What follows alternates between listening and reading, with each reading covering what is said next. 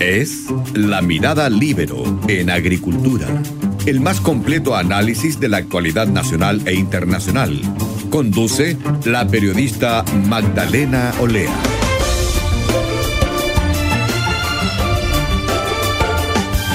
Ya estamos eh, de vuelta en Mirada Libero en Agricultura. Estamos conectados ahora con Héctor Sánchez, director del Instituto de Salud Pública de la UNAP, de la Universidad Andrés Bello.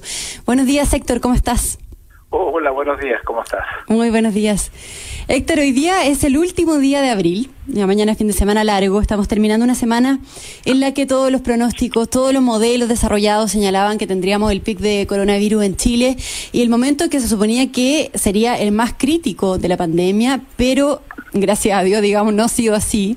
Eh, por una parte, por el buen manejo del gobierno, de las autoridades sanitarias y, también, por otra, gracias a todos nosotros, o sea, los chilenos que en buena parte hemos respetado las restricciones y hemos también entonces logrado llevar, llegar a una etapa en que el número de nuevos contagiados es muy parecido al número de nuevos recuperados y, y donde los centros de salud chilenos no están colapsados ni los médicos enfrentados a este dilema de la última cama todavía. ¿Qué te parece esto, esta situación? ¿Por qué crees que hemos logrado controlar por ahora la situación en, el país eh, y está todo bajo control por el momento? Mira, yo creo que dos cosas. Primero, antes de iniciar el comentario. Eh, lo primero es que eh, voy a señalar lo mismo que he dicho anteriormente. Estamos en una maratón no nos olvidemos de ese detalle. Eh, y esta maratón va a demorar un año, un año y medio eh, aproximadamente. Por lo tanto, desde esa perspectiva, nosotros en los primeros eh, 100 metros, eh, yo creo que se ha hecho bien. ya y, y, en la práctica hemos visto de que en general, salvo el pic que tuvimos al día de ayer, lo cual preocupa, digamos, en términos del incremento de casos diarios, en general veníamos con una cantidad de casos alrededor de 500 casos y ayer tuvimos 780 casos. No tomo los asintomáticos porque ese es un nuevo registro que antes no se tomaba. Ya, por lo tanto, eh, antes también tendríamos que haber tenido asintomáticos registrados. Y esto, ¿qué es lo que nos muestra? Nos muestra que en general, ya cuando uno analiza la cantidad de, eh, de casos nuevos de alrededor de 500, ayer fueron 780, ya es preocupante. Segundo, los casos eh, recuperados, que son del orden de 8.500, contra los casos activos, que son 7.600, tenemos un, un, un, elemento que nos va diciendo, ojo, eh, si bien es cierto, la curva es normal que vaya creciendo, la curva de positivo, ya vamos teniendo una mejor, eh, un mejor desempeño y la cantidad de personas en las unidades críticas también se han mantenido estable. Esta situación eh, yo creo que se debe a una estrategia combinada en la cual han habido básicamente tres o cuatro elementos importantes. El primero es que la cantidad de exámenes que se han hecho, indudablemente, nosotros eh, tenemos que compararnos con los distintos países de América Latina y estamos muy, muy por encima de eh, América Latina, 8.300 exámenes ya por millón de habitantes. Por lo tanto, es una cantidad bastante eh, alta. Ya En segundo lugar, con respecto a los países más desarrollados, nos falta todavía, eh, los países de la, de la OECD, nos falta todavía para alcanzar esos límites. Pero en general, yo diría que eh, la, la, la epidemia está en un nivel en el cual eh, está eh, estable en términos de haber llegado a estar creciendo de una manera que todavía el sistema de salud eh, la puede controlar.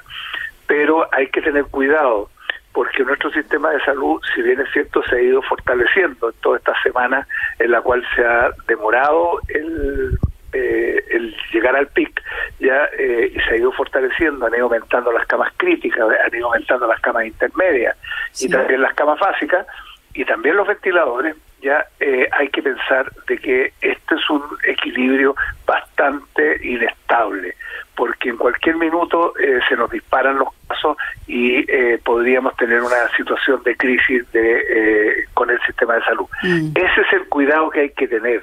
Y eso, no hay que relajarse no hay que relajarse. Yo creo que la estrategia de, de, restricciones, de cuarentenas progresivas y, que se, se ponen y se sacan en función de cuáles son los indicadores, yo creo que es una buena estrategia para una carrera muy larga como la que estamos viviendo, ya porque en definitiva no paraliza totalmente el país y por otro lado, ¿no es cierto?, da, eh, da los eh, respiros cuando se necesitan eh, a partir de que la gente va acostumbrándose de a poco a enfrentar la nueva forma de relacionarnos, porque ese es el elemento central. Si nosotros no somos capaces como sociedad de cambiar nuestros hábitos, mm. nuestra forma de relacionarnos, va a ser muy difícil controlar esto antes que llegue la vacuna. ¿Y, el desafío que tenemos es ese, o sea, llegar a cuando llegue la vacuna estar en buenas condiciones respecto de nuestro sistema de salud. Héctor, tú dices que lo, lo, hemos hecho bien hasta el minuto, ¿cierto? En esta maratón, digamos, los primeros 100 metros de esta maratón, eh, pero el, eh, eh, es el momento de, ir retomando la vida cotidiana, entrando en esta nueva normalidad, como se ha denominado internacionalmente, digamos, porque el viernes pasado el presidente proclamó este inicio del plan Retorno Seguro con varias etapas, con varios momentos para ir saliendo de nuestro refugio y acostumbrarnos a vivir con el coronavirus, que es un poco lo que tú dices, o sea, adoptar nuestras medidas sanitarias, tener esos cuidados, no relajarnos, eh, pero empezar de a poco a retomar nuestras vidas, nuestros trabajos de forma gradual y con las medidas sanitarias necesarias. ¿Crees que es correcto hacer eso? Porque hay muchos cuestionamientos de que aún no hemos entrado al invierno, ¿cierto? Que no hemos enfrentado enfermedades respiratorias. Eh, ¿Cómo lo ves tú? Yo creo que hay que mirarlo con mucho con mucho cuidado en los siguientes términos. Aquí hay distintos grupos. Hay grupos que indudablemente se ha visto en los asintomáticos, hay una cantidad de asintomáticos muy importante en este país, los, los, registrados son pocos en relación a los que a los que realmente existen. Se estima que los asintomáticos pueden ser del orden del 35 hasta el 50%. Por lo tanto, desde esa perspectiva, ya hay que eh, pensar de que eh, el liberar todas las medidas restrictivas y volver a la normalidad, yo creo que hay que hacerlo eh, como se ha planteado por etapas. Y hay que hacerlo de manera progresiva, ya en aquellas regiones en las cuales no hay casos, punto uno, dos, las poblaciones que son de más bajo riesgo tienen que ingresar. Las poblaciones que son de más alto riesgo están condenadas a estar durante un tiempo más o menos largo más protegidas, ya porque en el momento en que estas personas de mayor riesgo eh, tienen eh, la, enfermedad, el caso de estas personas más graves normalmente terminan hospitalizadas y en algunos casos pueden fallecer. Por lo tanto, desde esa perspectiva, la normalidad tiene que entrar fundamentalmente a través de los grupos de bajo riesgo en las zonas donde hay pocos casos o no hay casos activos y en tercer lugar en los lugares donde las condiciones permiten que se dé seguridad de que no va a haber contagio o va a haber, perdón, no, que no, no que no vaya a haber contagio muy imposible, imposible garantizar, pero que va a haber menos posibilidades de contagio mm. en, en, los lugares de trabajo en los cuales se está reingresando eh, a trabajar.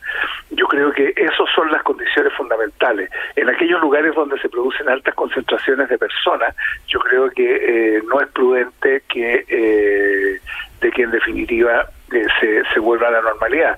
No es prudente, eh, por ejemplo, que eh, en los estadios no son prudentes los eventos masivos de cualquier naturaleza. Eso no es prudente, pero lo que sí es prudente que las actividades normales, las actividades de, de, cualquier sociedad. La gente necesita abastecerse, la gente necesita trabajar, la gente necesita tener una actividad y producir servicio.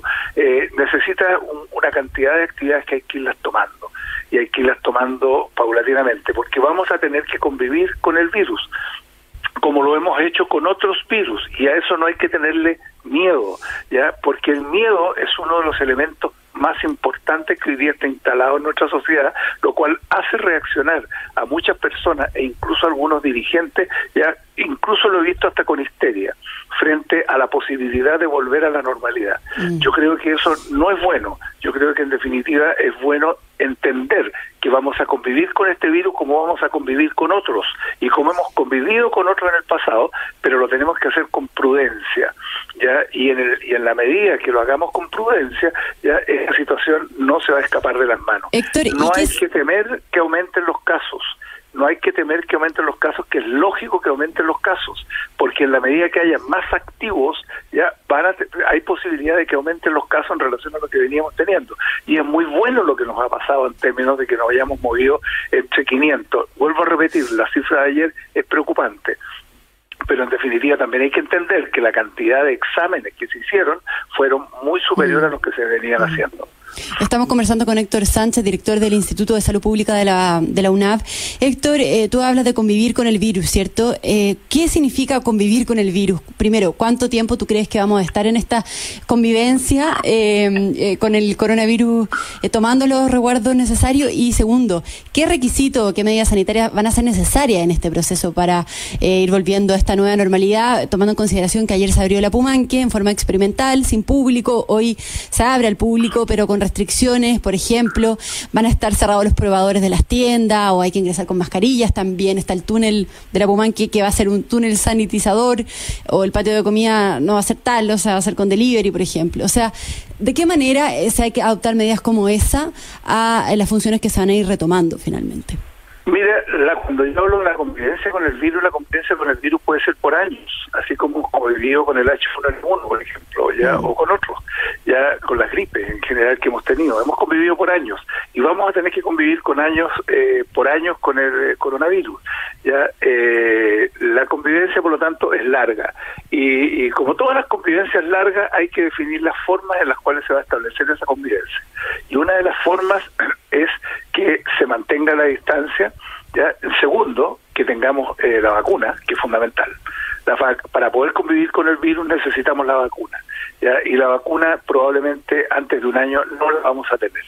Ya, eh, por lo tanto, el periodo más crítico, cuando ya tengamos vacuna, esta situación se va a relajar mucho porque vamos a poder movernos entre países, vamos a poder hacer la vía normal que estábamos haciendo antes porque la vacuna nos va a proteger. ¿Y tú crees que no va a haber vuelos internacionales antes de la vacuna?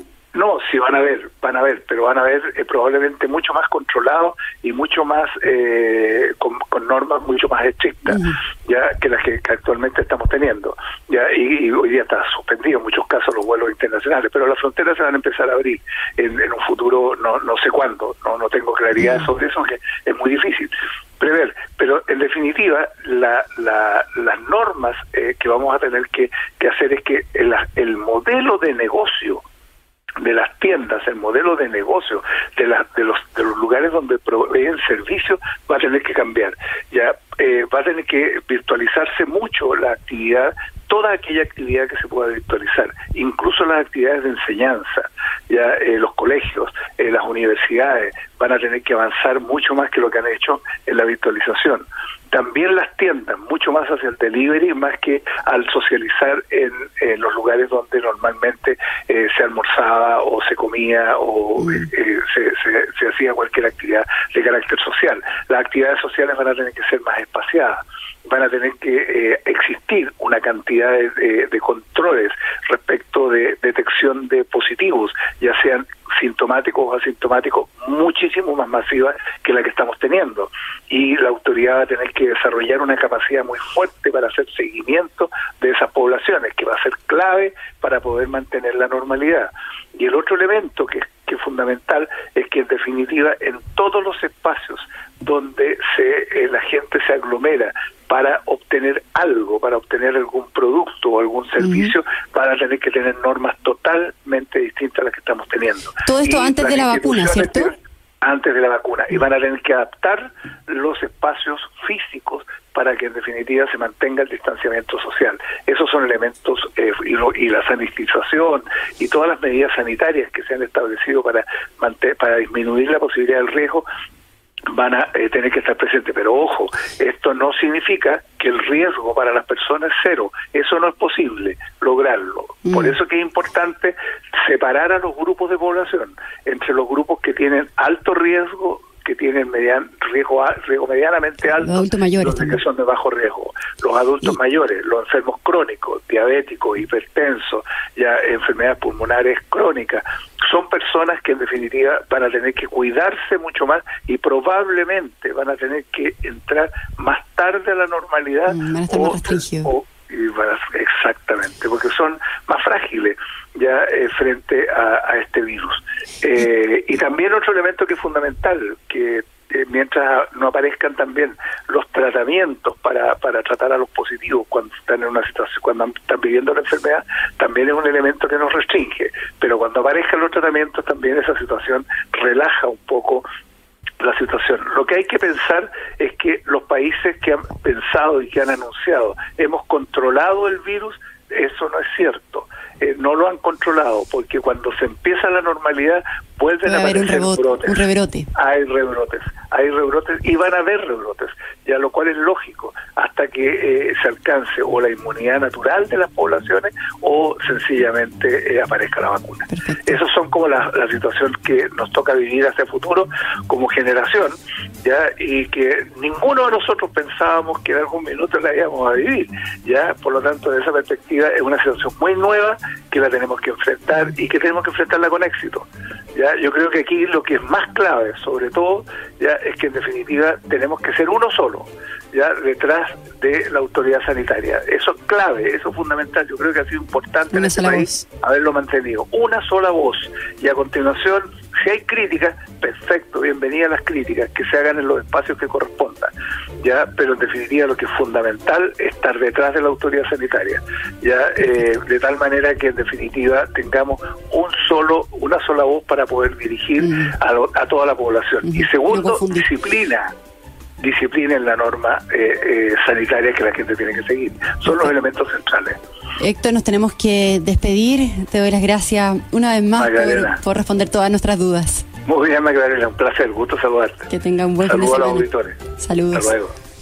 Y yo los invito a todos a seguir en sintonía en Radio Agricultura porque ya viene el Checho Irane con Conectados. Nosotros nos encontramos el lunes en La Mirada Libre en Agricultura. Que tengan un muy buen fin de semana largo. Gracias. Fue La Mirada Libero en Agricultura una presentación de Viña Garcés Silva, pioneros del Valle de Leida, y en consorcio Somos Más que Seguros. Conducción Magdalena Olea. Producción Doris Mora.